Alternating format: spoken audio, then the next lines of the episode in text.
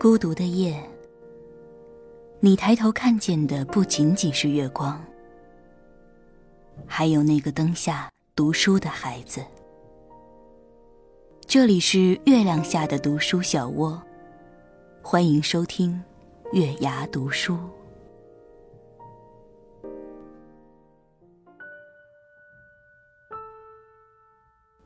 晚上好，这里是月牙读书电台，我是主播平月。今天要跟大家分享的文章呢，来自蔡尖尖。不惯坏自己，也别惯坏亲朋好友。那么接下来，让我们一起分享一下文章吧。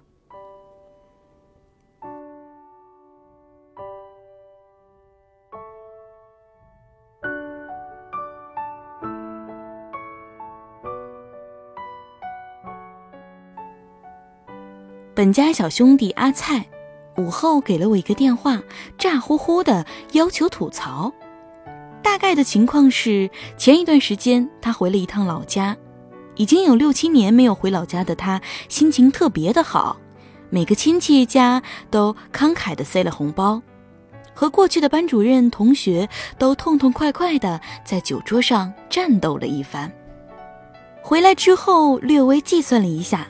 大概回家一趟花了一万多块钱，因为花的特别痛快，所以又激起了他赚钱的熊熊动力，继续努力做他的小生意。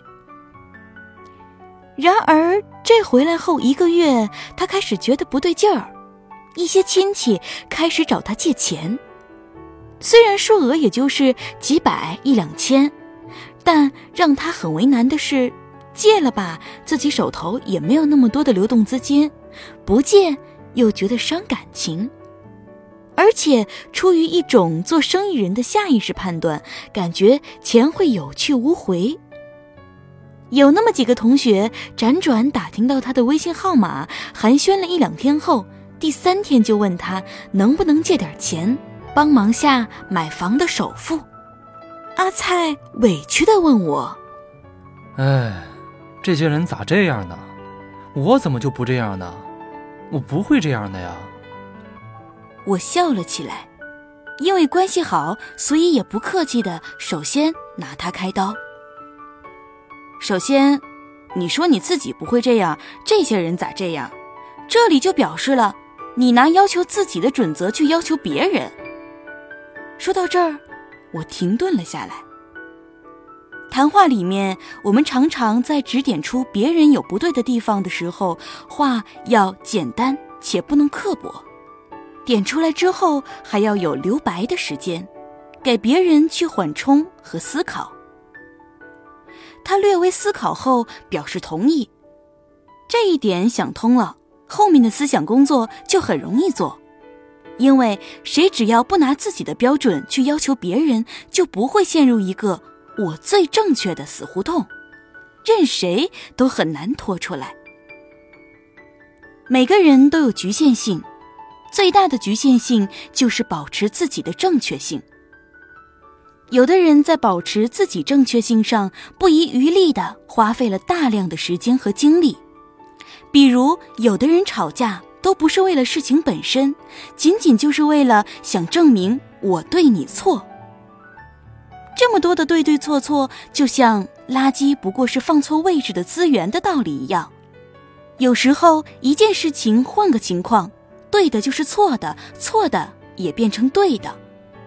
所以，不同的人生经历和阅历相碰撞，就会出现冲突。在其他事情上，你检查一下有没有这样的思维，有的话，不要惯着自己继续这样。然后，我们再谈接下来的。别人的事儿。第二个问题，就是你回老家的时候不应该给亲戚送红包，这会给人一种你很阔绰的感觉。可我是私底下塞的呀。私底下塞也不行啊，你离家久了，一趟回去不容易，估计是外面买礼物不好带，而且因为你重感情，会对亲戚产生愧疚的感觉，这愧疚会让你忍不住出手大方。我确实是感觉愧疚，因为那兄弟吧也和我从小一起长大的，小时候二叔对我也是挺照顾的。正确的做法是回到家去买普通的礼品，买五百块钱的礼品也好过送五百块钱。塞钱给人一种错觉，就好像你在外面赚大发了，回家派福利。即使你洒着汗水，一笔小钱一笔小钱的赚回来，只是对亲戚慷慨，而不是你真的有很多钱。这次回家省亲，让他的表弟感觉表哥会来事儿。聚会结束，回到自己的工作地方后，就在微信上和他借钱了。第一次要的不多，几百块，说是一发工资就还给哥哥。阿菜爽快的问都不问就转了过去。到了时间，果然马上就还给了他。阿菜很是高兴，结果没多久又问他借两千块。抬头一看，这离发完工资还没有多久呢，怎么又没钱了？因为网银钱包里的钱不多，他就先给表弟打了八百块，并解释原因。结果过会儿，表弟就给他发了一个银行账户，让他把剩下的钱给补齐了。感觉特别不舒服，谁欠谁的呢？你就当你给表弟八百块钱吧，其他的就不要借了。你说真的没有多少流动资金就好。有的人借钱，第一次、第二次。可能都是为了换取信任，然后再大借一笔。对于小借总是不还的人，和他说网银有很多微贷，请自便。最后就是交情甚浅的同学借钱一事儿了，这事儿好处理，直接不借。我忍着笑和阿菜说：“一般来呀，我自己会和别人借钱，但我不会借钱给别人。”因为我信得过我自己，信不过别人。他呢，哈哈大笑起来。关于借钱一事儿，谁没有个三灾六病或者急用的？一般我们都会借给平时信用比较好的朋友亲戚，这是他们的信用换来的回报。而对于久不来往的人，真的不用因为拉不下面子或者打肿脸充胖子，把自己的血汗钱交出去。借钱的对象是需要综合评估的，不只是信用和交情，还有偿还能力。因为交出去的除了钱，还有友情、交情、亲情与利益攸关的事，从来都需要谨慎操作。